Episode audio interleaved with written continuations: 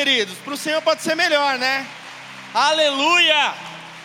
Senhor, toda a honra e toda a glória seja dada a Ti, ó Pai. Aleluias. Boa noite a todos, queridos. A paz do Senhor Jesus. Quantos aqui estão felizes com Cristo? Meu Deus, que culto, gente. A glória do Senhor desceu sobre esse lugar. Eu estava lá fritando, estou até com a minha garganta arranhando aqui, de tanto que eu gritei. Né? Mas que nós vamos aprender a adorar com intensidade ao Senhor. Tudo aquilo que nós vamos fazer, tudo aquilo que nós vamos nos propor a fazer para o Senhor, que seja com intensidade. Não importa se você perca a voz, não importa se você vai trabalhar amanhã, vai ficar cansado, não, queridos. Faça com intensidade Faça, dê o seu melhor, a sua melhor glória a Deus, dê o seu melhor aleluia, as suas melhores palmas, porque o Senhor ele recebe tudo isso, amém? Aleluias. Você que está em casa, em nome de Jesus, que essa palavra ela venha de encontro ao seu coração, amém? Eu quero que os irmãos abram as suas Bíblias no livro de Juízes, capítulo 6, amém? Juízes 6, versículo 1. Você que está aí com a sua Bíblia, a gente sempre estimula a trazer a Bíblia, mesmo você que vai trazer o seu celular, tablet, né, que nós venhamos aprender a manusear a palavra do Senhor, né, que ela venha estar sempre como um manual de fé e prática para nós. A palavra do Senhor, ela fala assim: Porém, os filhos de Israel fizeram o que era mal aos olhos do Senhor e o Senhor deu nas mãos dos midianitas por sete anos, e prevalecendo a mão dos midianitas sobre Israel, fizeram os filhos de Israel para si, por causa dos midianitas, as covas que estão nos montes, as cavernas e as fortificações. Porque sucedia que, semeando Israel, os midianitas e os amalequitas e também os do Oriente contra ele subiam, e punham-se contra ele em campo, e destruíam os frutos da terra, até chegarem a Gaza, e não deixavam mantimento em Israel, nem ovelhas, nem bois, nem jumentos, porque subiam os seus gados e tendas, e vinham como gafanhotos, em grande multidão, e não se podia contar, nem eles, nem os seus camelos, e entravam na terra para destruir.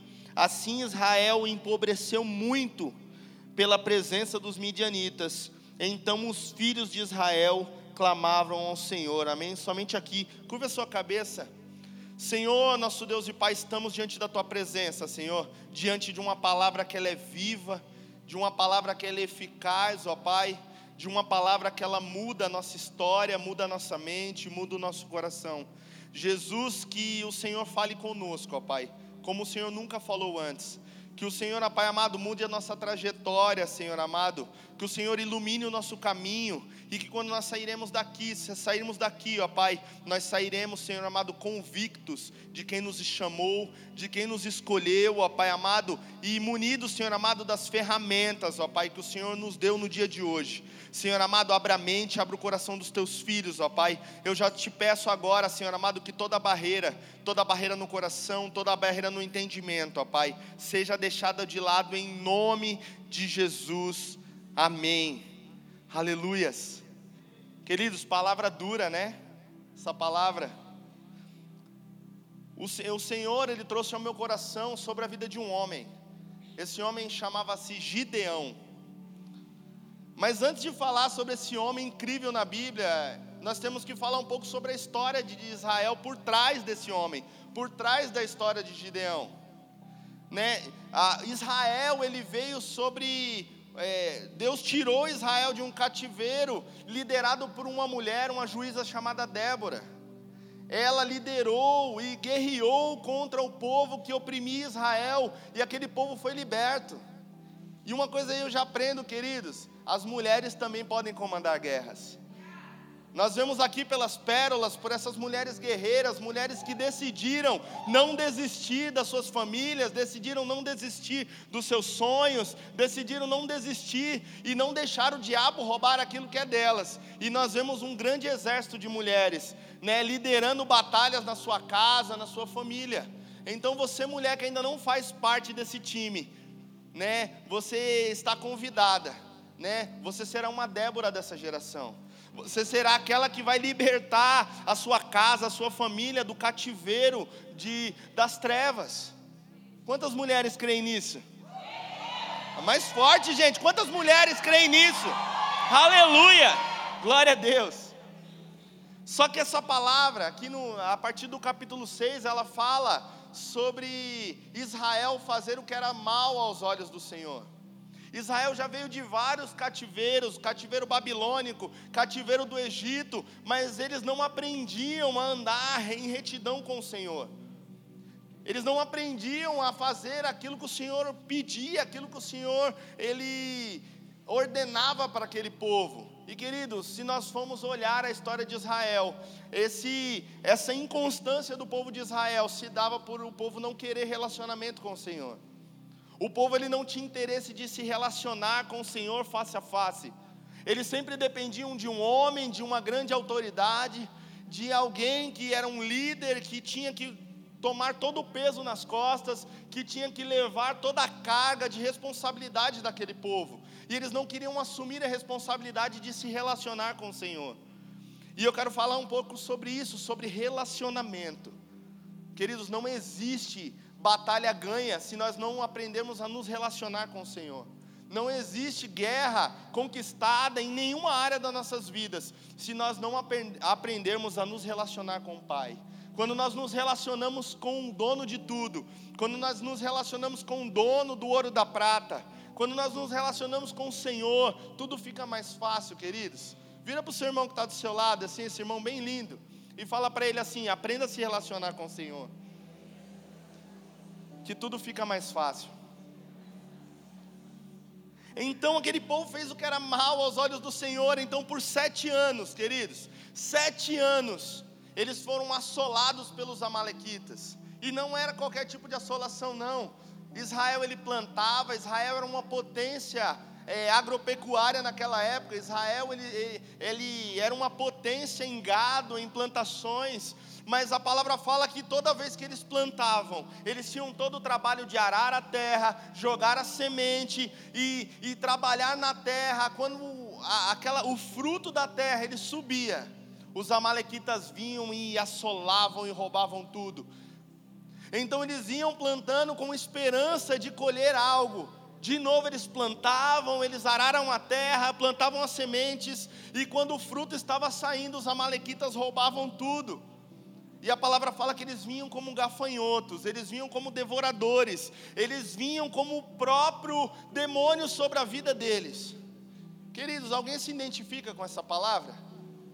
Quantos aqui, não, não, não só sou eu que fiz isso na minha vida, a gente trabalha, a gente luta, a gente sua, a gente faz hora extra, a gente vai lá juntando aquele dinheirinho e de repente acontece alguma coisa e aquele dinheiro todo se vai. A gente trabalha no nosso casamento, a gente cultiva o nosso casamento, a nossa família, e de repente alguma briga qualquer acaba com todo o nosso trabalho que talvez a gente demorou anos para fazer. Será que só, só eu que vivi isso na minha vida, queridos? Israel representa nós, filhos de Deus. Israel representa o povo escolhido para fazer uma grande obra nessa terra, e através de Jesus Cristo nós fomos cordeiros de tudo isso, queridos. E se essa palavra ela foi para Israel, ela também é real nos nossos dias hoje. Muitas vezes nós trabalhamos, nós lutamos, nós suamos e não conseguimos enxergar o fruto do nosso trabalho. Peraí, fala assim: eu trabalhei tanto, fiz tantas horas extras esse mês e o dinheiro parece que foi embora de uma vez. Queridos, isso é o Senhor testando o nosso coração sabia? Muitas vezes nós temos que analisar e ver realmente se aquilo que nós estamos fazendo é realmente a maneira certa de agir ou de fazer. Aquilo foi um castigo imposto sobre Israel por, por eles fazerem o que era mal aos olhos do Senhor. Queridos, mas eu tenho uma palavra para te dizer no dia de hoje. E se você for ousado, você levanta sua mão para receber. O deserto que nós passamos, esse momento, ele durou apenas sete anos. Israel já passou momentos muito maiores de escassez, e de fome, e de choro, e de cativeiro de muitos povos. Mas esse Especificamente esse cativeiro aqui, especificamente essa opressão, ela durou por sete anos, queridos. Então eu quero declarar sobre a sua vida. Talvez você está passando um cativeiro, talvez você está passando um momento parecido como povo de Israel, mas chega uma hora que o Senhor ele dá um basta para tudo aquilo que nós estamos passando. Querido, chega uma hora que o Senhor, Ele dá uma palavra final e fala assim: Eu não vou deixar mais o meu povo passar esse cativeiro, eu tenho que fazer alguma coisa. Mas eu tenho uma palavra que talvez você não vai ficar tão feliz, querido. Essa palavra que todo deserto é um lugar de passagem e tem um fim, ela tem uma condição. O Senhor precisa achar um Gideão sobre essa situação. O Senhor ele precisa achar alguém disposto a arregaçar as mangas e trabalhar e fazer aquilo que ninguém faz para a situação acabar. Mas espera aí, eu não vi tantas mãos levantadas, né? Eu não vi tanta gente assim levantando a mão, querido. Esse, essa história de todo o deserto, ele tem um fim, ele tem que ter uma condição, ele tem que ter uma pessoa disposta a se levantar e ir contra essa condição. Aqui a palavra fala nos versículos seguintes que o anjo do Senhor apareceu. E quando a palavra fala o anjo do Senhor, ela fala que é a representação do próprio Deus vindo para falar com o homem. E quando o Senhor ele aparece, estava lá Gideão, malhando trigo. Em que lugar? Num lagar. Para quem sabe, o lagar é um lugar de amassar uvas. As pessoas, elas colhiam as uvas, colocavam no lagar, então aquelas mulheres pisavam as uvas e extraíam suco para fazer o vinho. E, e, se nós formos colocar em paralelo com o, o ato de malhar o trigo, o trigo ele era malhado nas montanhas. Aquelas pessoas pegavam um trigo com uma peneira, jogavam para o alto, então todo joio, toda impureza, ela voava com o vento, e as sementes de trigo ficavam naquele lugar. Então, o que era preciso para malhar o trigo? O vento, um lugar alto, um lugar onde existia bastante vento, para que aquelas pessoas conseguissem malhar e para que aquele processo fosse mais rápido. Mas espera aí, Gideão estava malhando num buraco ao invés de estar em cima do monte. Sabe por quê? Porque se ele estivesse em cima do monte, os midianitas iriam ver ele de longe, iriam querer pegar todo o fruto, todo o trigo que ele estava malhando. Então ele achou uma estratégia, falou: Eu vou ficar aqui escondido, mesmo que seja mais difícil, mesmo que eu tenha que fazer esse trabalho manualmente, mesmo que eu tenha que demorar dez vezes mais para fazer o trabalho, mas eu não vou me render a isso, eu não vou me render à assolação dos midianitas, eu não vou me render à assolação dos amalequitas, mas eu vou trabalhar. Eu vou fazer acontecer, queridos. Quando Deus ele olha para alguém que faz acontecer aquilo que ninguém está fazendo, Deus acha graça e manda o anjo dele. Fala que o anjo estava lá de, é, e viu Gideão malhando trigo, então ele falou: É esse que eu vou escolher, porque ele não desistiu.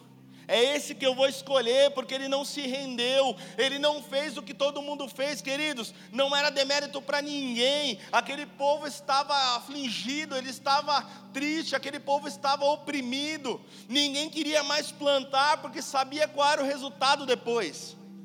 Ninguém mais queria lançar uma semente sobre a terra, porque sabia que todo o trabalho dele ia ser perdido. Mas Gideão ele lembrou da promessa que foi feita para os pais dele. Gideão lembrou da promessa que foi feita para os avós, para os antepassados dele. Então Gideão ele não estava olhando o momento atual dele, ele estava olhando a promessa que foi feita para ele. Querido, talvez o seu momento atual não esteja nem um pouco parecido com a promessa que o Senhor fez sobre a sua vida. Talvez o seu momento de dificuldade está ofuscando seus olhos para tudo aquilo que o Senhor ele falou para você, talvez há anos atrás. Mas hoje é o dia de relembrar as promessas do Senhor sobre as nossas vidas. Hoje é o dia de relembrar as bênçãos que o Senhor ele declarou sobre nós, sobre a nossa família, e nós precisamos nos movimentar para isso. Queridos, enquanto nós ficarmos parados, chorando e lambendo feridas da nossa situação atual, o Senhor nunca vai mandar um anjo dele. Mas se a gente pegar e nos levantar, sacudir a poeira e irmos de encontro ao nosso propósito no Senhor, o Senhor ele dá aquela forcinha como ele fez com Gideão. Então ele olha para aquele homem. Gideão ele olha assim para eh, aquele anjo olha para Gideão e ele fala assim: Você vai libertar o povo das mãos dos Amalequitas. É você que eu escolhi, varão valoroso. Você é o varão valoroso que eu escolhi para poder livrar Israel das mãos dos midianitas. Querido, Gideão ele, ele se achava pequeno. Ele achava que a única coisa que ele podia fazer era malhar o trigo e separar as sementes e, e ajudar daquela forma, mas Deus tinha algo muito maior para ele. Deus ele tinha um trabalho muito maior daquilo que ele se achava capaz. Talvez você faça, você se move de acordo com aquilo que você acha que é capaz. Talvez, querido, você tenha se movido até hoje Talvez eu tenha me movido até hoje pelas condições que eu acho que eu posso fazer, mas o Senhor sempre é aquele que nos impulsiona a fazer mais. O Senhor é sempre aquele que nos impulsiona a fazer melhor. O Senhor, Ele é aquele que nos impulsiona a levantar a cabeça e olhar além da nossa capacidade. Vira para o seu irmão que está do seu lado aí.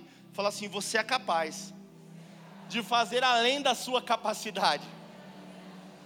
Vira para outro irmão e fala assim: você é capaz de fazer além da sua capacidade, queridos. A nossa capacidade é limitada, a nossa capacidade talvez não pode fazer nada, mas quando o Senhor coloca a mão sobre nós, quando o Senhor vai à frente daquilo que nós fazemos, querido, nós conseguimos fazer além daquilo que é a nossa capacidade.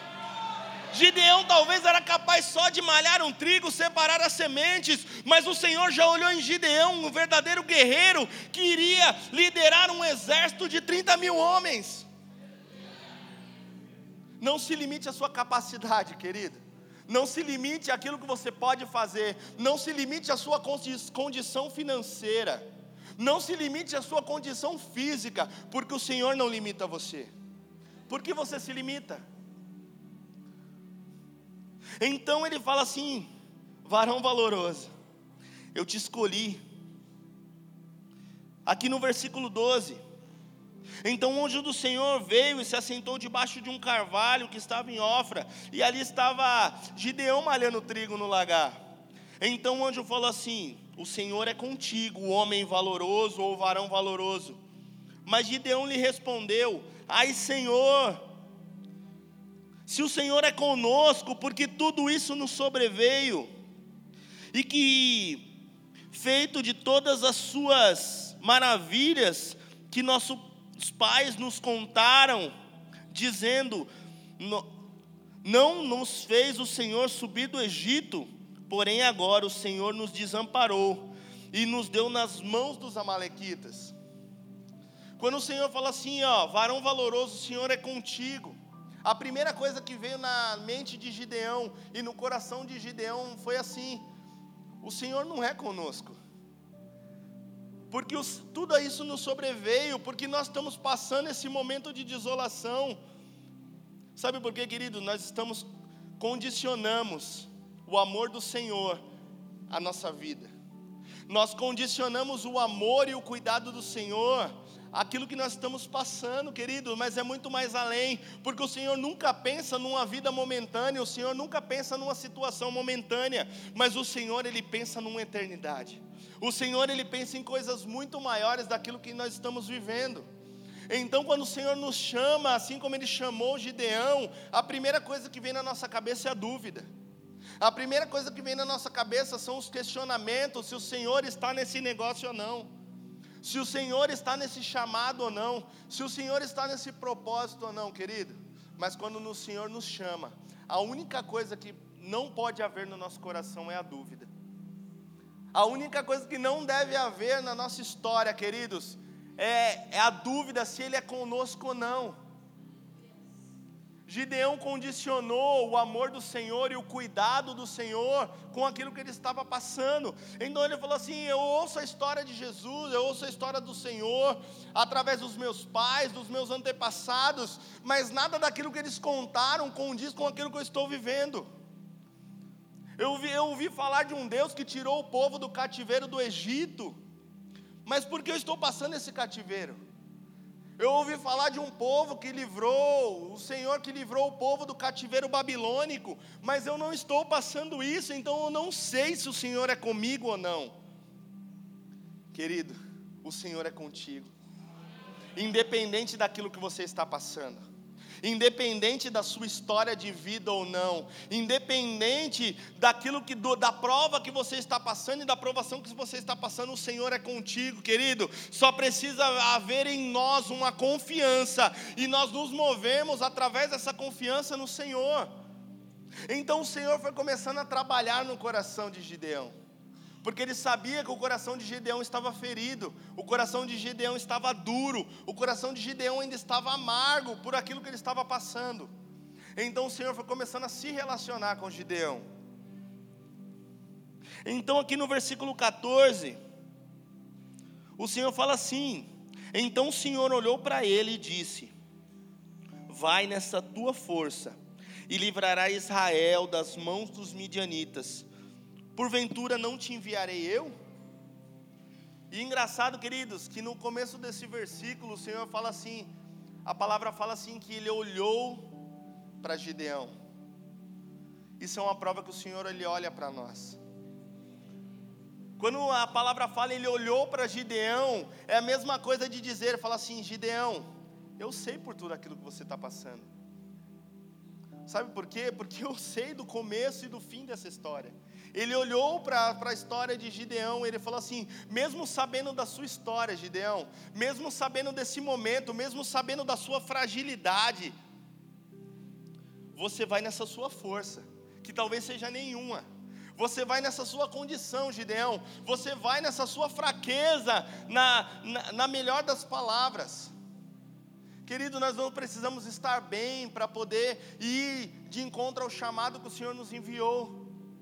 A palavra fala assim: Gideão, vai nessa sua força. Sabe por quê? Porque a sua força não vale de nada, porque eu que estou te enviando. Então, quando eu envio, eu mando a provisão. Quando eu envio, eu mando sustento. Quando eu envio, eu mando todas as ferramentas para você concluir. Quem já ouviu aquela expressão onde Deus aponta, Ele paga a conta? Essa expressão, querido, que eu adotei para mim. Se o Senhor me enviar, queridos, eu vou. Sabe por quê? Porque eu sei que onde o Senhor envia, Ele manda toda a provisão, Ele manda toda a suficiência, queridos. Então não tenha medo de cumprir o seu chamado no Senhor. Não tenha medo de cumprir aquilo que o Senhor te enviou, queridos. Não importa a condição, não importa a força. Se o Senhor envia, Ele dá toda a suficiência para a sua vida.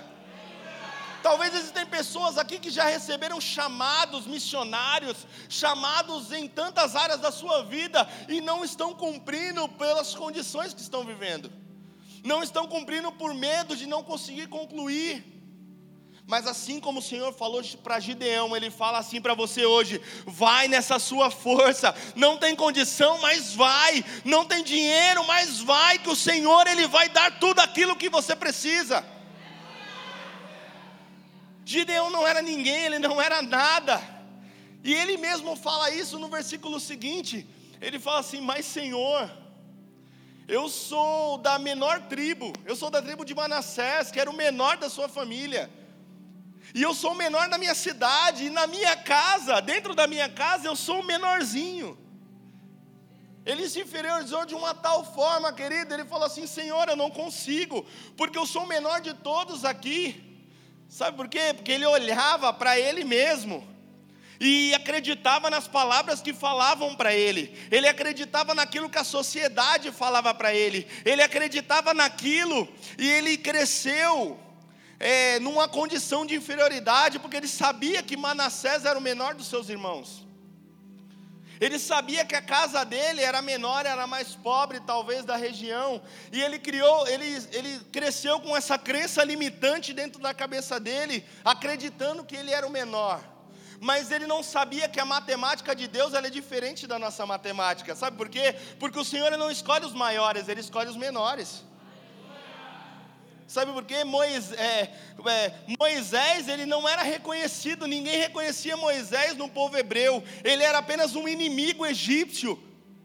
Então, para as pessoas, Moisés era, é, Moisés era um inimigo, mas para Deus ele era um libertador. Para as pessoas, Elias era um falastrão, era aquele perturbador de Israel. Mas para Deus ele era alguém relevante que iria cair fogo do céu através da sua palavra. Queridos, talvez para a sociedade, para você mesmo, você não é ninguém, mas para o Senhor você é alguém relevante, que pode fazer coisas que você além, além daquilo que você imagina. Talvez para sua casa você é alguém que só dá trabalho. Pra, pra talvez para sua mãe, para o seu pai, você é alguém que só dá trabalho. Mas para o Senhor você é alguém que vai fazer coisas inimagináveis, vai salvar vidas e vai ser uma referência. Queridos, mas eu tenho um aprendizado que através dessa palavra. Nunca despreze alguém que Deus nunca desprezou. Nunca despreze alguém que Deus nunca desprezou. Talvez as pessoas desprezavam a Gideão, talvez as pessoas subjulgavam a Gideão, mas depois de um tempo elas viram que Gideão era capaz de fazer muito mais. Ele fala: Senhor, eu sou pequeno, Senhor, eu sou da menor casa. E ele fala assim, no versículo 16: e o Senhor lhe disse: Portanto, irei eu contigo, e tu ferirás os Amalequitas como se fossem um homem só. A palavra fala que eles eram como gafanhotos, que não se podia contar o número de homens que vinham para assolar o povo de Israel. A palavra fala que aqueles homens vinham como devoradores, eles vinham como uma nuvem de gafanhotos sobre aquele lugar, mas o Senhor colocou aquele homem aquele homem como se fosse destruir aquele exército, como se fosse um homem só. Queridos, talvez os gigantes que a gente enfrenta, que para nós são grandes, para nós são gigantes, para nós são impossíveis. Talvez os nossos problemas que para nós somos como, como nuvens de gafanhotos, para o Senhor é apenas um estalar de dedos. Mas para que isso aconteça, queridos, nós temos que nos relacionar com o Senhor e aqui eu aprendo uma coisa muito incrível. A partir do momento que Gideão ele vai conversando com o Senhor, ele vai amolecendo o seu coração para com o Senhor. A partir do momento, primeiro Gideão está resistente, ele está é, retrucando tudo aquilo que o Senhor fala, mas se nós formos olhar adiante, o coração de Gideão vai amolecendo conforme ele vai se relacionando com o Senhor, queridos. Isso é normal, sabe por quê? A partir do momento que nós nos relacionamos com o Senhor, nós começamos a entender o propósito dele sobre a nossa vida. Nós ficamos menos resistentes, nós ficamos menos ariscos, nós ficamos menos é, é, achando que nós podemos alguma coisa. E a palavra fala que Gideão, quando ele começa a conversar com o Senhor, ele percebe que é realmente o anjo do Senhor que estava falando com ele. Então Gideão fala assim: ai de mim, que viu o Senhor face a face. Ele, ele percebeu, ele ficou um tempo falando com Jesus, falando com o Senhor, e não reconheceu a face do Mestre. Mas a partir do momento que ele começou a se relacionar com ele, ele percebeu quem era Deus. Ele percebeu que ele não estava falando com um homem qualquer. Ele percebeu que ele não estava falando com um anjo qualquer, mas ele estava falando com o próprio Deus, queridos. Então ele se espanta, ele fica com medo de ser morto por olhar o Senhor face a face. Quantas vezes, queridos, o Senhor fala conosco, o Senhor nos dá sinais e nós não percebemos a presença dEle. Quantas vezes nós estamos lá falando e discutindo contra aquilo que vem no nosso caminho, contra as oportunidades que o Senhor coloca no nosso caminho, e não percebemos que é o Senhor cuidando de tudo. E quando nós percebemos que o Senhor está agindo em nossa vida, nós temos medo. O temor ele vem, a insegurança vem. Nós percebemos e nós ficamos com medo dessa morte espiritual. E o Senhor fala assim: Não temas, Gideão, você não vai morrer, sabe por quê? Porque eu tenho um propósito sobre a sua vida. Eu te enviei e você vai cumprir aquilo que eu te enviei para fazer. Não tenha medo de morrer, Gideão, sabe por quê? Porque você vai nessa tua força, e com isso você vai vencer todas as barreiras que vão ser colocadas no seu caminho. Queridos, talvez você encontrou tantas oportunidades sobre a sua vida, mas você não percebeu que era o Senhor, mas o Senhor está te, se mostrando como Deus, como anjo do Senhor sobre a sua vida, e o Senhor fala para você hoje: não é para temer a presença do Senhor sobre a sua vida, não temas quando o Senhor se manifestar manifestar de uma maneira notória sobre a sua vida, sabe por quê? Porque ele já estava se relacionando com você há muito tempo, você que não percebeu. Muitas vezes nós recebemos um grande milagre do Senhor, bispo, e nós nos espantamos. Nós falamos assim: peraí, como é que eu estou vivendo isso? Mas o Senhor está falando, falando assim para você: eu já dei tantos livramentos para a sua vida eu já agi tanto na sua vida, mas você nunca percebeu, sabe por quê? Porque você pensava que eram coisas naturais, mas eu estava agindo com o sobrenatural sobre a sua vida. Então, a partir do momento que ele percebeu que era o Senhor, e a partir do momento que ele percebeu que ele não ia morrer, ele fala assim: não, eu tenho que fazer alguma coisa. Eu tenho que sacrificar, eu tenho que entregar algo para o Senhor, porque eu vi Ele face a face, Ele me chamou e Ele me direcionou. Então ele fala assim: Não, Senhor, não vai embora ainda. Eu tenho algo para te entregar, eu tenho um punhado de farinha, eu tenho um pão sovado, eu tenho um cordeiro para te entregar. Não espera, Senhor, que eu estou lá correndo buscar. E o Senhor, muito educado, né? Fala assim: tá bom, Gideão, pode ir lá buscar. Então Gideão faz todo essa, esse altar para o Senhor, e o Senhor manda fogo do céu e consome todo aquele alimento. Mas o Senhor fala assim: agora você já me deu aquilo que você quis. Você me deu farinha, você me deu pão sovado, você me deu um cordeiro. Mas vai buscar aquele cordeiro que já está há sete anos sendo engordado, que o seu pai está preparando, e esse que é o seu sacrifício você entrega para mim. Queridos, muitas vezes nós entregamos para o Senhor só aquilo que nós queremos só aquilo que talvez não nos faça falta. Mas o Senhor, quando nos chama para uma obra específica, Ele pede um sacrifício maior de nós. Quando o Senhor nos chama para algo importante, queridos, ele requer um sacrifício muito maior de nós. Até então Gideão trouxe aquilo que ele queria para o Senhor, mas o Senhor fala assim: não, eu quero algo especial. Gideão, eu quero algo que te faça falta. Eu quero que, que de você é algo que talvez só, só faça falta para sua família. Sabe aquele cordeiro que o seu, seu pai separou, lá escondido? Escondido do, dos, dos amalequitas, escondido dos, dos midianitas. Sabe aquele, aquele cordeirinho lá que está separado para ser sacrificado? Traz ele para mim, Gideão. Queridos, talvez o Senhor ele requer um sacrifício maior de nós. Sabe por quê?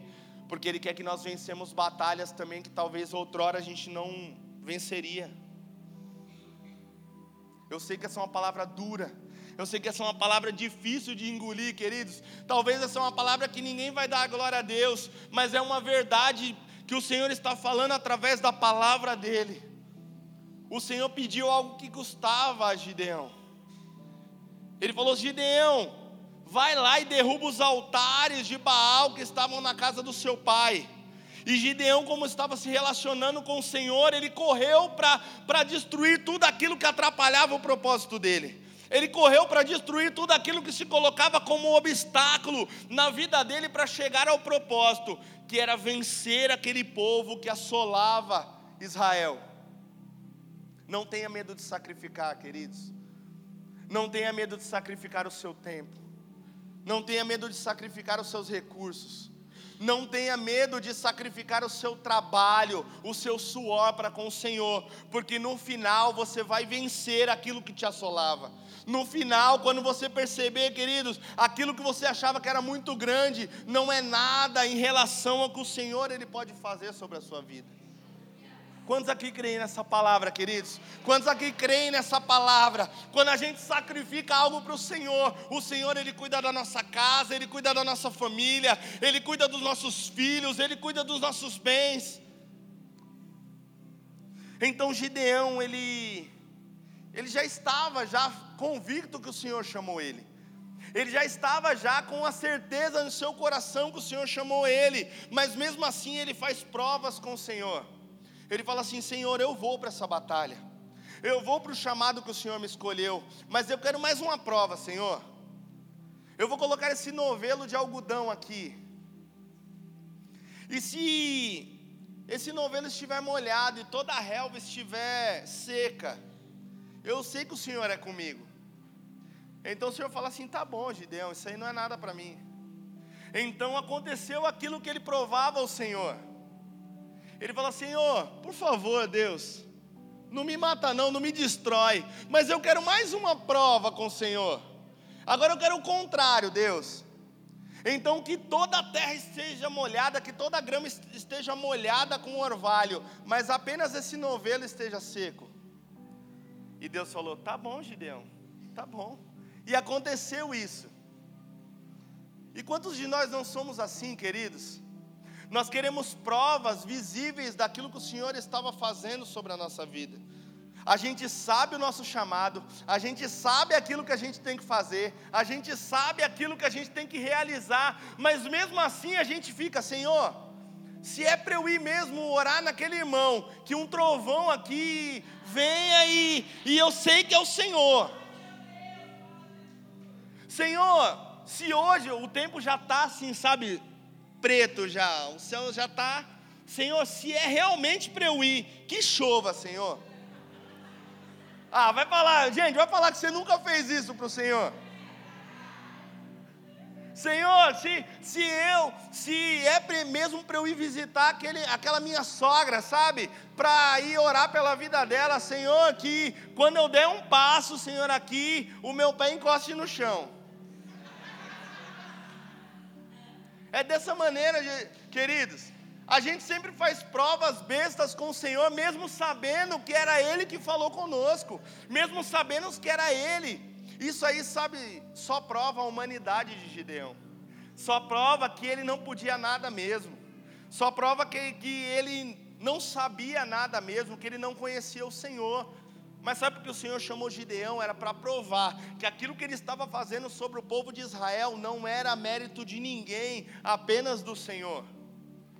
Não era mérito dele, não era mérito do povo que ele chamou, não era mérito do exército de Israel, era mérito do Senhor. Queridos, Aquilo que o Senhor vai fazer na sua vida não é mérito de ninguém, é o Senhor que vai fazer. E se ele puder, se ele puder usar as pessoas mais improváveis, se ele puder usar as pessoas mais fracas, se ele puder usar as pessoas mais irrelevantes, ele vai usar para provar que ele é Deus na sua vida, queridos para provar que a nossa força não está no nosso poder de fazer, não está no nosso braço, não está na nossa condição financeira, não está em quantos é, seguidores nós temos no Instagram, não está na nossa relevância na sociedade, mas está no Deus Todo-Poderoso a qual nós servimos, está na nossa confiança que o Senhor ele pode fazer tudo, queridos. Só você que confia no Senhor e sabe que o Senhor é capaz de fazer tudo na sua vida, aplauda o Senhor Senhor, em nome de Jesus. Aleluia.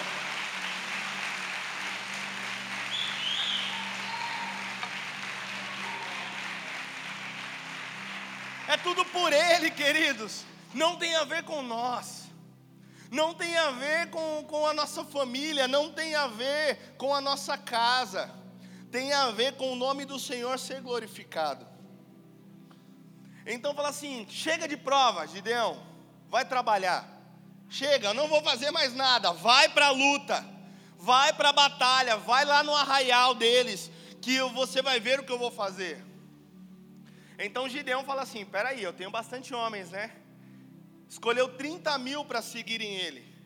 Mas para você ter uma noção, querido, 30 mil homens do exército de Gideão não eram nada comparado ao exército dos midianitas. 30 mil homens não eram nada comparado àquela nuvem de gafanhotos que estava assolando o povo de Israel. Mas o Senhor falou assim: ainda tem muita gente aí. Se vocês vencerem, vocês vão achar que é vocês que são os bons, vocês vão achar que são vocês que são os reis da cocada preta, que são aquele exército poderoso. Tem muita gente aí, Gideão. Faz o seguinte: falam que todos aqueles que estão com medo podem ir embora. Então Gideão fala assim: ó, oh, gente, ó, me ouve aqui. Quem aí está com medo, pode ir embora. 20 mil foi embora. 20 mil. Querido, nem todo mundo que está com você está preparado para batalhar as suas guerras. Nem todo mundo que está com você, querido, está, é, é realmente com você na hora que o calo aperta. Gideão achava que tinha muita gente, ele achava que tinha 30 mil homens, ele achava que ia ganhar fácil, mas 20 mil estavam se borrando de medo. Estavam ali por obrigação, estavam ali, nem queriam estar ali, queriam estar em casa assistindo Netflix. Eles queriam estar lá no colchão quentinho dele. Nem todo mundo que está com você realmente é capaz de batalhar suas guerras, querido. Mas Deus ele ainda é mais ousado, né? Ele fala assim: tem muita gente aí ainda, Gideão. Tem muita gente aí. Não, faz o seguinte: leva eles para o riacho para eles tomarem água. Aqueles que se agacharem e enfiarem a cara na água, você separa. E aqueles que pegarem a água com as suas mãos e lamberem como cães, você também separa. Aí 300 homens pegaram a água com a conchinha na mão, e o resto todinho daqueles 10 mil homens enfiou a cara na água.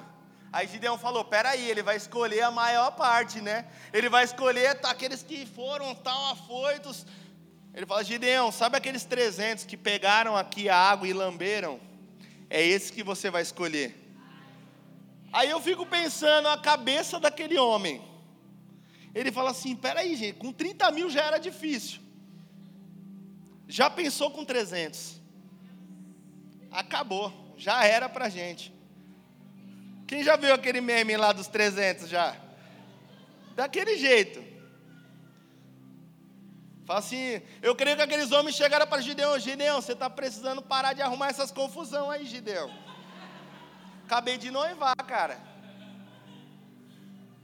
Gente, eu, eu fico imaginando a confusão que passou pela cabeça de Gideão. Mas Gideão, ele já, já tinha confiança dele no Senhor, sabe por quê? Porque ele já estava há um tempo se relacionando com o Senhor. Ele já estava há um tempo, sabe por quê? Se fosse qualquer pessoa que não tem relacionamento com o pai, já tinha fugido junto com aqueles 20 mil que fugiram com medo. Mas Gideão não, ele prevaleceu. Ele falou: Não, peraí, se o Senhor me trouxe até aqui com 30 mil ou com 300 homens, ele vai cumprir aquilo que ele prometeu sobre a minha vida. Não importa, querido, se a sua força é fraca, não importa, querido, a quantidade de, de arsenal que você tem, se o Senhor te chamou, é para você ir e você vai vencer as batalhas. Queridos, aplauda Ele, quem começou a aplaudir, aplauda. Aleluia! Glória a Deus! Queridos, não importa o seu poder de armamento, querido, não importa se você tem um Deus que é o, é o, o Senhor das batalhas, é o Senhor forte e poderoso, poderoso nas guerras. Querido, se você estiver sozinho nessa batalha, vai. Se você estiver sozinho nessa batalha, se o Senhor te chamou e se Ele te enviou, vá. Então ele fala assim: Gideão, vai lá para o arraial. Mas quando o Senhor ele nos chama e quando o Senhor ele nos condiciona e quando o Senhor ele nos envia, ele nos dá estratégia de vencer. Porque ele sabia que pela força do braço e pela batalha e pela espada Gideão nunca ia vencer aquele exército. Ele fala assim: Gideão, vão cada homem do seu exército, vai com um cântaro, uma tocha e uma trombeta. Vi, aí, aí que eu começo a imaginar, queridos, a cabeça de. Fala, não, Senhor, me manda com a bazuca, com um tanque de guerra, com a espada do, do, do He-Man, com a, a, o martelo do Thor. Senhor, eu preciso de toda a artilharia possível. Como o Senhor me manda aí com uma tocha, com um cântaro e com é, uma trombeta para uma guerra onde existem homens fortemente armados, queridos. E aí eu aprendo outra coisa: as ferramentas que a gente acha que vai vencer as nossas batalhas não são as ferramentas que o Senhor ele quer nos dar. Davi, ele estava lá contra o gigante, ele afrontou o gigante, aquele gigante dos filisteus. E o exército de Israel queria dar armadura, não, pega minha armadura. Saul fala assim: pega minha armadura, minha espada. E quando Davi ele tenta andar com a armadura de Saul, ele não consegue se mover ele não consegue dar um passo à frente, sabe por quê? Porque aquela armadura não cabia nele, aquela armadura que era eficaz com Saul, ela não cabia em Davi. Davi ele tinha uma funda e ele tinha pedrinhas, e essa ferramenta foi a que ele usou para derrotar o gigante, querido. Talvez você pense que você tem que ter algo muito mirabolante para vencer os gigantes da sua vida, mas talvez apenas uma funda e uma pedra pode vencer. O que Deus falou para Gideão no começo dessa história? Vai nessa sua. Mais forte, queridos, vai nessa sua. Então Deus sabia a capacidade e as ferramentas que Gideão tinha. E não ia ser uma espada, não ia ser uma artilharia pesada que iria vencer o exército de Israel. Então Deus usou estratégia, vai com um cântaro, com uma tocha e com uma trombeta, e cerca e rodeia o arraial daquele povo. Eles estavam dormindo, eles estavam com muitos dias de caminhada, eles estavam se preparando para vencer o exército de Israel. E uma coisa muito inusitada acontece, queridos, o Gideão ele manda um espia para ir ver como estava a movimentação daquele povo. E a palavra fala que ele ouve duas pessoas conversando. Ele fala assim: Eu tive um sonho. Aqui no versículo 14 do capítulo 7. E seu companheiro disse, no 13, desculpa: Chegando, pois, Gideão, eis que estavam contando um homem ao seu companheiro sobre um sonho e dizia: Eis que tive um sonho. Eis que um pão cevado, torrado, rodeava pelo arraial dos midianitas e chegava até a tenda. E ele feriu e caiu, e transtornou de cima para baixo e ficou caída. E respondeu seu companheiro e disse: não é isto outra coisa senão a espada de Gideão, filho de Joás, varão israelita. Deus tem dado nas suas mãos os midianitas e todo esse arraial. Gideão ele viu os homens conversando no exército dos midianitas. E eles falavam assim: Eu tive um sonho que um pão cevado ia e feria rodeava o nosso arraial e nos feria e nos derrotava. Então o outro começou a falar: não, esse, esse pão de cevada aí é o exército de Gideão, um homem valoroso que veio para destruir os midianitas. Queridos, quando a gente vai com as nossas ferramentas, o Senhor ele age, sabe como? Amedrontando os nossos inimigos. O Senhor colocou em sonhos um pão de cevada, sabe por quê? A partir do momento que nós nos colocamos como instrumento do Senhor, nós nos tornamos pão na, nas mãos dEle. Aquele pão de cevada era Gideão, aquele pão de cevada era Gideão, queria afrontar tudo. Quando o Senhor nos envia, queridos, Ele prepara o caminho. Quando o Senhor nos envia, Ele amedronta os nossos inimigos. Quando o Senhor nos envia, querido, Ele coloca na cabeça dos nossos inimigos quem, é, quem a gente realmente é nele.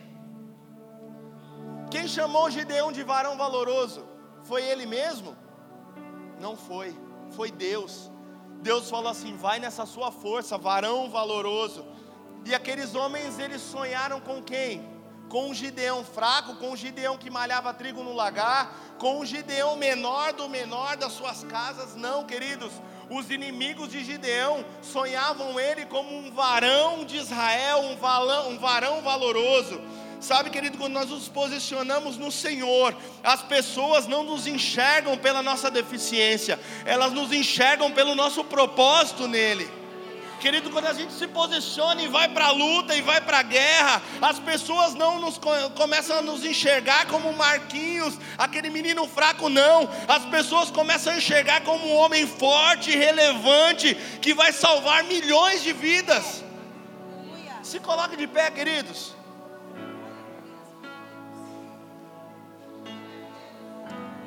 O Senhor falou muito comigo enquanto eu estava ministrando aqui. E eu conseguia ver pessoas que se movem não por aquilo que Deus ele chamou e tem para a vida delas. Eu conseguia ver que pessoas que se movem pela opinião pública, se movem por aquilo que o inimigo soprou nos seus ouvidos e estão paralisadas não estão cumprindo o chamado e a vida delas está como aquele povo assolado e oprimido pelas mãos do inimigo, porque não entenderam o propósito e não conseguiram enxergar a si mesmas com os olhos do Senhor. Enquanto Gideão se enxergava com seus próprios olhos, ele se enxergava como o menor dos menores. Mas a partir do momento que ele começou a se enxergar com os olhos do Senhor, ele viu que ele era um grande líder e alguém que ia derrotar um exército poderoso. Mas hoje, o Senhor me trouxe aqui, queridos, para te fazer enxergar com os olhos do Senhor. O Senhor me, me chamou aqui, me trouxe nesse momento, e o Senhor deu essa palavra no meu coração para ministrar a todos vocês, para que pessoas comecem a se enxergar com os olhos de Deus. E eu quero chamar você aqui à frente. Você que tem essa percepção sobre si mesmo, que não vai, que não consegue, que é o menor dos menores você já falou já para pessoas e para si mesmo. Aquela promessa que fizeram para mim nunca vai se cumprir, sabe por quê? Quem sou eu? Eu não sou ninguém. Como é que o Senhor vai fazer isso sobre a minha vida? Como é que o Senhor vai realizar? Vai me enviar pelas nações? Se eu não sou nada, eu não sou relevante nem no meu trabalho. É você que o Senhor ele quer aqui na frente nesse altar. Vem para cá, queridos, você que quer mudar a percepção sobre quem você é no Senhor. Corre aqui para frente, querido, você que quer mudar a trajetória da sua vida, assim como Deus fez com Gideão. Talvez você construiu tantas coisas até hoje, mas não conseguiu desfrutar de nada mas hoje chegou o momento desse cativeiro acabar. O inimigo não vai mais roubar aquilo que é seu, querido. E essa decisão ela não é de ninguém, ela não é do apóstolo, ela não é da bispa, ela não é de nenhum pastor que está aqui. Essa decisão é somente sua, mudar a trajetória da sua vida. Vem para cá, querido. Vem para cá, corre para cá, você que quer algo mais além daquilo que você está vivendo até hoje.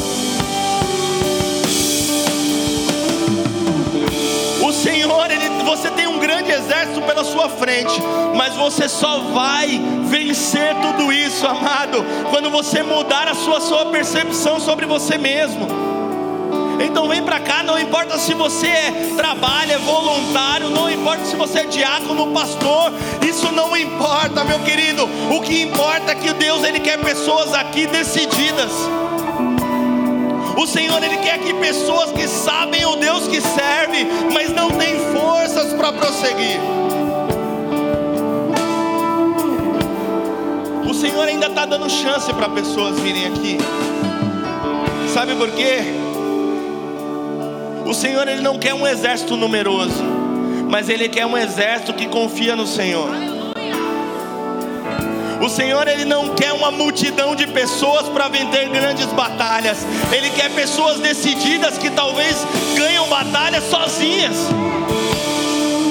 Vem para cá, querido. Corre para cá. Deixa o medo de lado, deixa a insegurança.